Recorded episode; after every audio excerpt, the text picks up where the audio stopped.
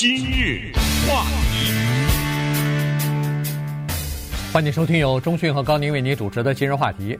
纽约市的这个初选啊，这次第一次采取这个呃排序选举，结果就出师不利哈，一下子就出现了问题。当然，这次出现这个问题呢，主要是人为的失误啊。这个呃这种乌龙呢，实在是太不应该了。呃，只要稍微细心一点，只要多一道手续检查一下一下的话呢，可能就不会出现这样的失误。但是这个失误出了以后呢，呃，对整个选民、对这个选举制度以及选举机制和和选举技术的这个呃怀疑或者不信任呢，呃，就增加了。所以这个呢，对民主民主的选举制度来说，不是一件好事情。但是呃，好在这次。呃，就是呃，选举委员会马上昨天也开始公开的承认，说确实是出问题，然后他基本上是比较透明的把整个的问题的呃都都讲清楚了哈，所以呢，呃，现在呃参选人也好，民主党、共和党的这个民选官员也好呢，都纷纷站出来讲话，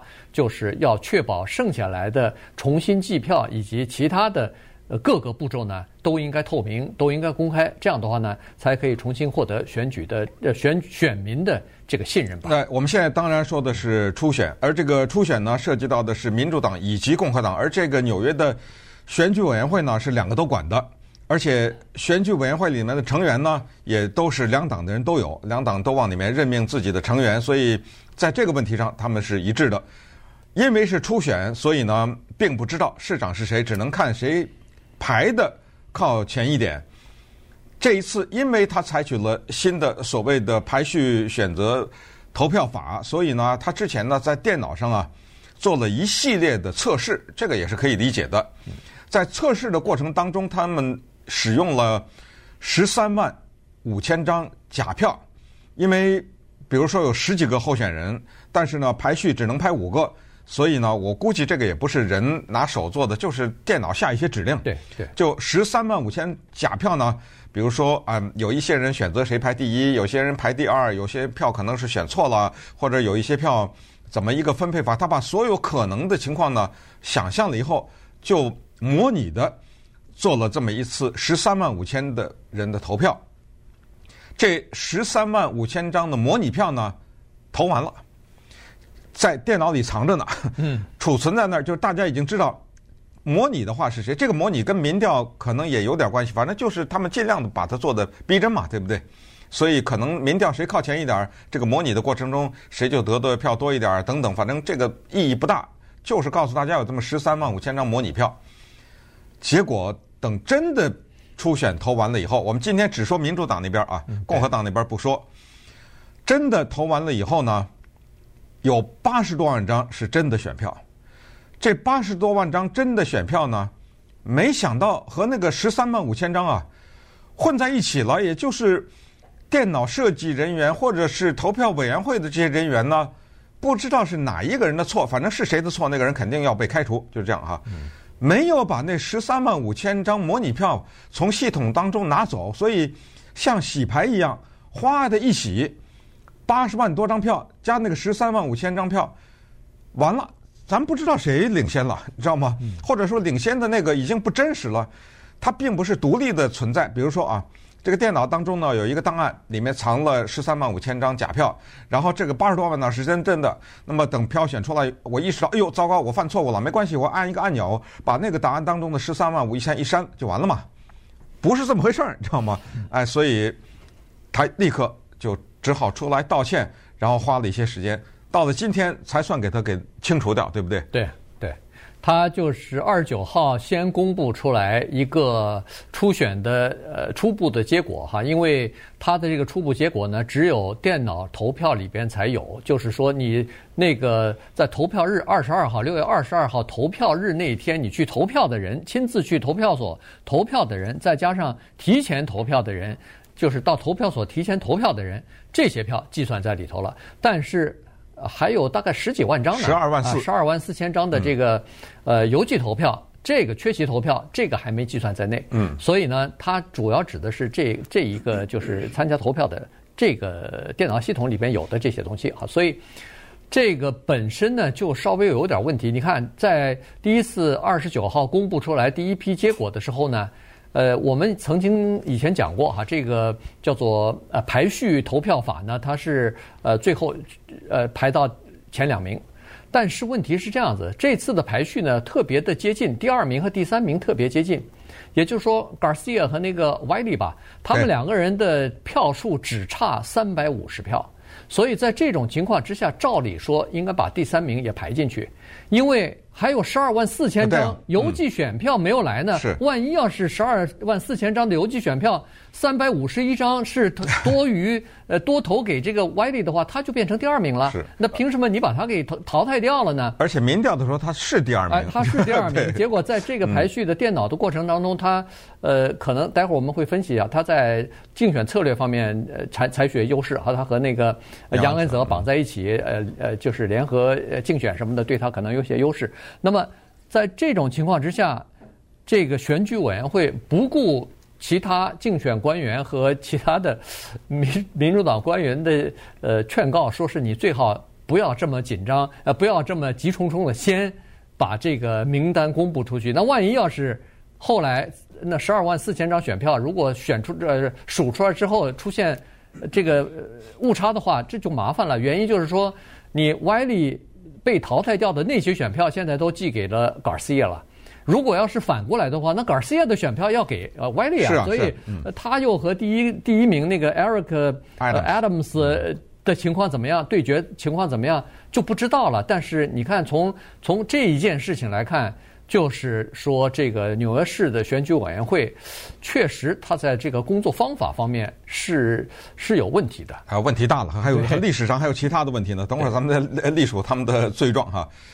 Eric Adams 是个黑人，以前做过警察，所以他目前呢，不管是从民调来说，还是从这个排序投票法当中呢，他都是领先的。只不过呢，他有点失望，就是投出来呢，他并没有比之前领先的那么多。他之前领先那个第二名呢是百分之十。结果发现现现在呢变成百分之二了，对，也就是他只领先 Catherine Garcia，这个是纽约的清洁局局长啊，管垃圾的，他只领先他一万四千七百五十五票，所以这个距离呢，被那个十二万四千张的邮寄选票，以及后来接下来还有一场恶战呐，到十一月以前呐，对不对？咱两个人会死拼活斗啊，这一万四可能不行，这个优势不一定能够。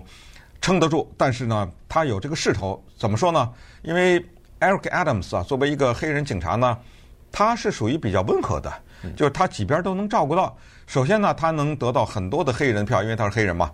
同时有一些白人，就立场比较温和的这些白人，并不是特别左的这些白人呢，他们会支持他。那么如果他当的话，现在这个趋势如果不改变的话，他有可能啊，因为从民调他一路都是领先的。他当的话呢？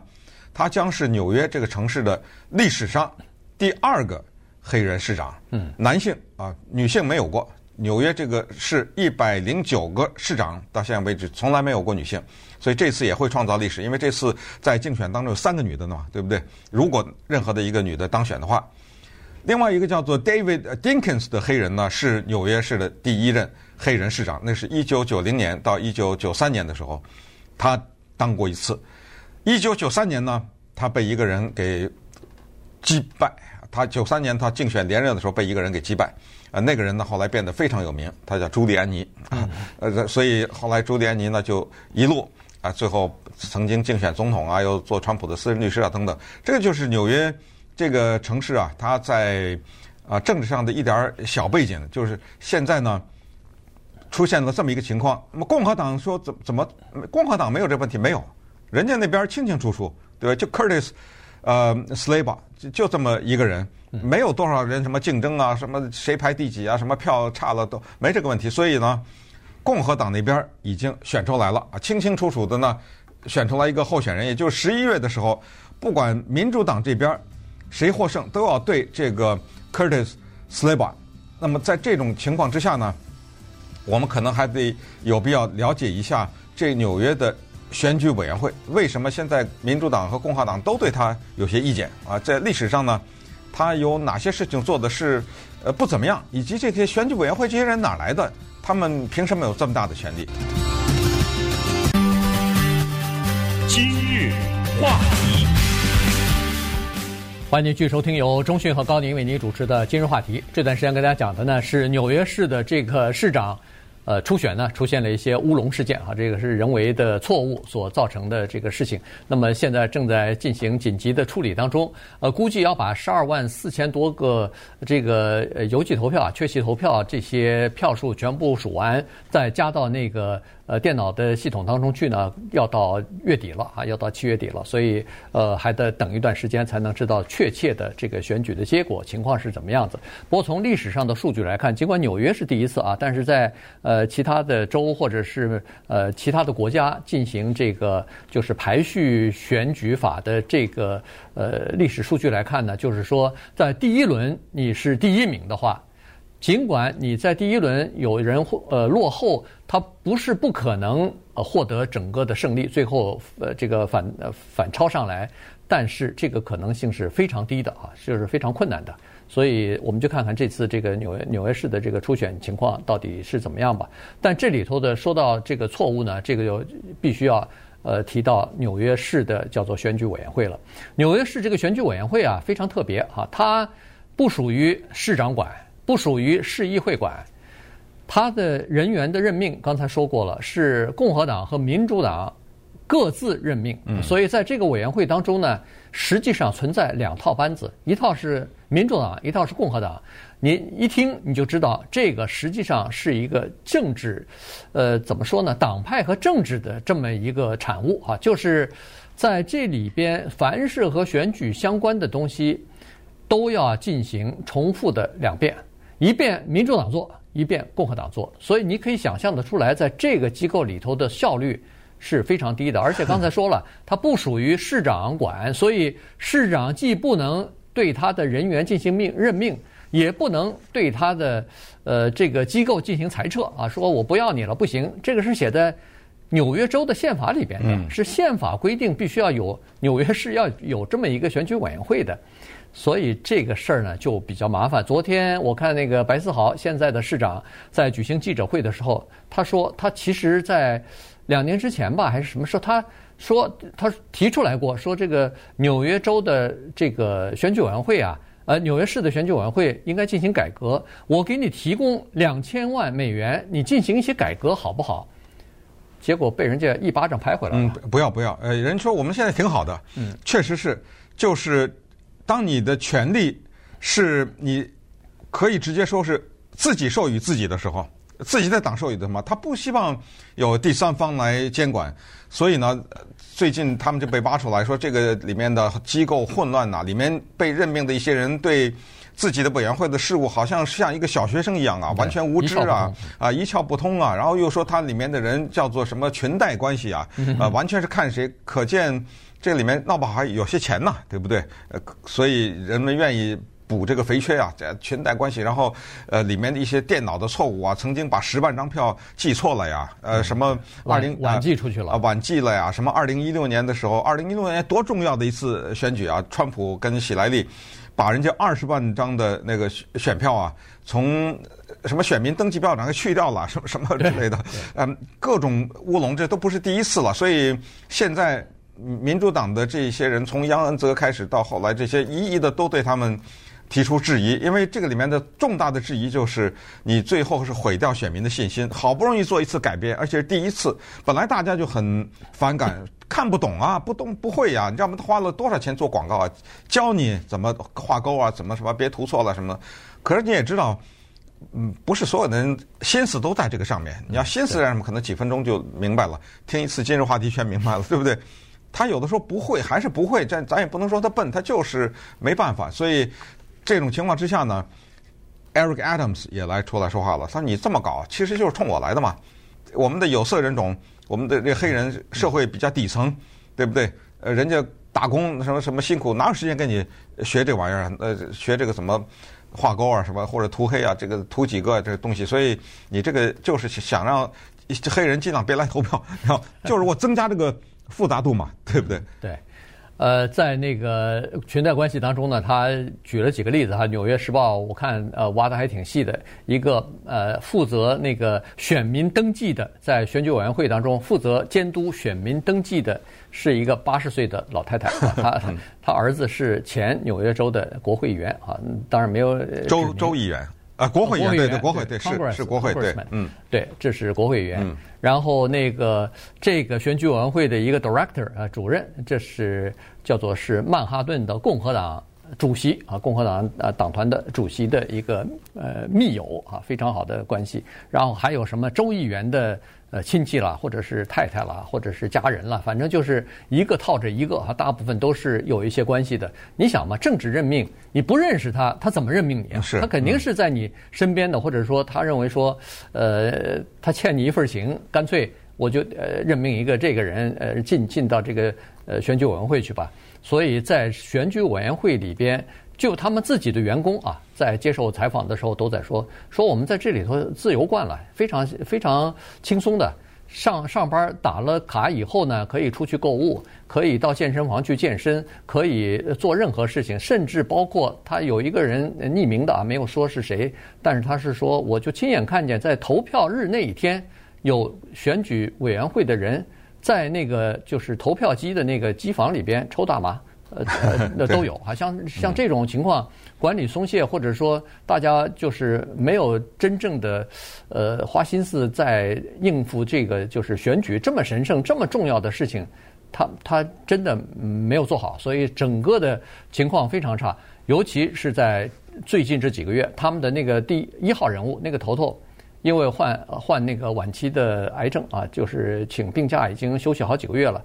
据说是第二第二号人物现在负责，这个人根本没有管理的经验，叫做，很多人都说这个人本身就是一个灾难。嗯，呃，所以还有一个事情，大家就纽约州是全美国唯一的一个州，它下面的各个市，纽约下面州下面不是很多市吗？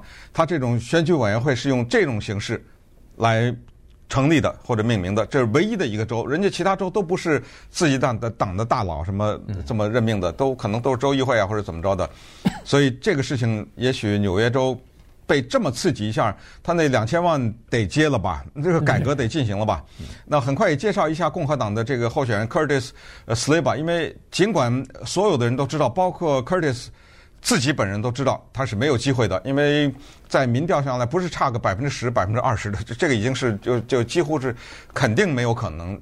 他有一个共和党人会做纽约的市长，但是这个人物特别的传有传奇色彩，特别的值得介绍，就是因为他在一九七九年的时候成立了一个叫做守护天使 （Guardian Angels），这个呢是一个国际性的组织。最早呢，它是成立在纽约这个地方，全是义工。都戴着那个红色的贝雷帽，而且不持枪，就在各个犯罪率比较高的地方进行巡逻。我一个人害怕，我十个人在这巡逻，怎么着？对不对？对。你难把我十个人都杀了？呃，所以很多的人积极参与，现在已经发展到好像十三个国家了。他这个立刻都已经变成国际城市了。他呢，同时还有一个节目在广播电台上，非常的活跃啊。在七十年代的时候啊，八十年代、九十年代，他是一个国际知名的人物。但一九九二年的时候呢，他从家出来叫计程车。我们知道纽约遍地都是，结果他不知道这辆计程车停在他家门口就是要接他的，知道他要叫，可是这辆计程车呢是黑手党偷来的，因为他在广播电台呢骂了黑手党的一个大佬，所以他们就安插了一个偷来的计程车。结果他出来就上去了，没想到呢是后座下面趴在那个地上藏了一个人，开车的当然是黑手党。后面趴着那个也是，等他上车了以后，这个后面的人啪的起来以后，梆梆梆就冲他开枪。我也只能说，在这个问题上表现出黑手党惊人的无能。这人就在车里坐着呢，你打不死他，全打在腿上和胯骨的这个地方，好几枪中了。人家这个 Curtis Sliwa。居然从计程车的前边的窗户爬出去了，也就是说，那个窗户肯定是开着的，呃，线往下摇是没可能了，对不对？他居然跑了，连滚带爬就跑了。那么跑了以后呢，更不可思议的是，后来顺藤摸瓜就把这个黑手党老大抓住了。可是最后无罪释放。为什么？因为没有证据。我是一个老大，我在场吗？这枪是我开的吗？那那那俩人我不知道啊，对不对？我不认识啊。而且退一万步说了，就算那俩人是我的人，怎么着？我没我没让他去。对，你怎么证明？对，就这么无罪给他释放了。呃，有还有这么一个戏剧性的事情。对，不过从这次的这个呃初选当中呢，实际上可以看得出来，呃，纽约的这个呃民民众的情绪有些改变啊。这个呢，呃，杨安泽他最后呃就是在这一次的投票当中，从一开始的领先啊这个姿态，就是后来在第一轮投票当中落到第四名什么的，嗯、这个其实也是跟呃民众的情绪呃有转移多少有点关系，人们。突然发现，从这个，呃，有了疫苗以后，打疫苗越来越多，大家对疫情逐渐的不是那么太关心了。而现在民众更关心的是交呃是这个治安的问题哈，这个这个室内的治安问题。就我相信在洛杉矶也是一样，尤其是华人，我我身边的圈子里边，你看那个微信群里头，经常会出现，哎呀，圣盖博谷又有什么抢劫案了，又有这个呃进屋盗窃盗窃了什么的，民众特别关心的是这个东西，就是打击犯罪，要把犯罪率降低的这个事情。所以那个呃 Adams 啊，Eric Adams 在这方面他就是。呃，比较敏锐啊，他知道这个情况，所以再加上他有那个警察的背景，现在又是布里布鲁克林的市长吧，呃，区长，所以呢，他在这方面呢，在竞选的时候呢，他就这个口号打得比较响，所以，呃，跟他这个这次的第一轮得票就遥遥领先，可能还是有点关系。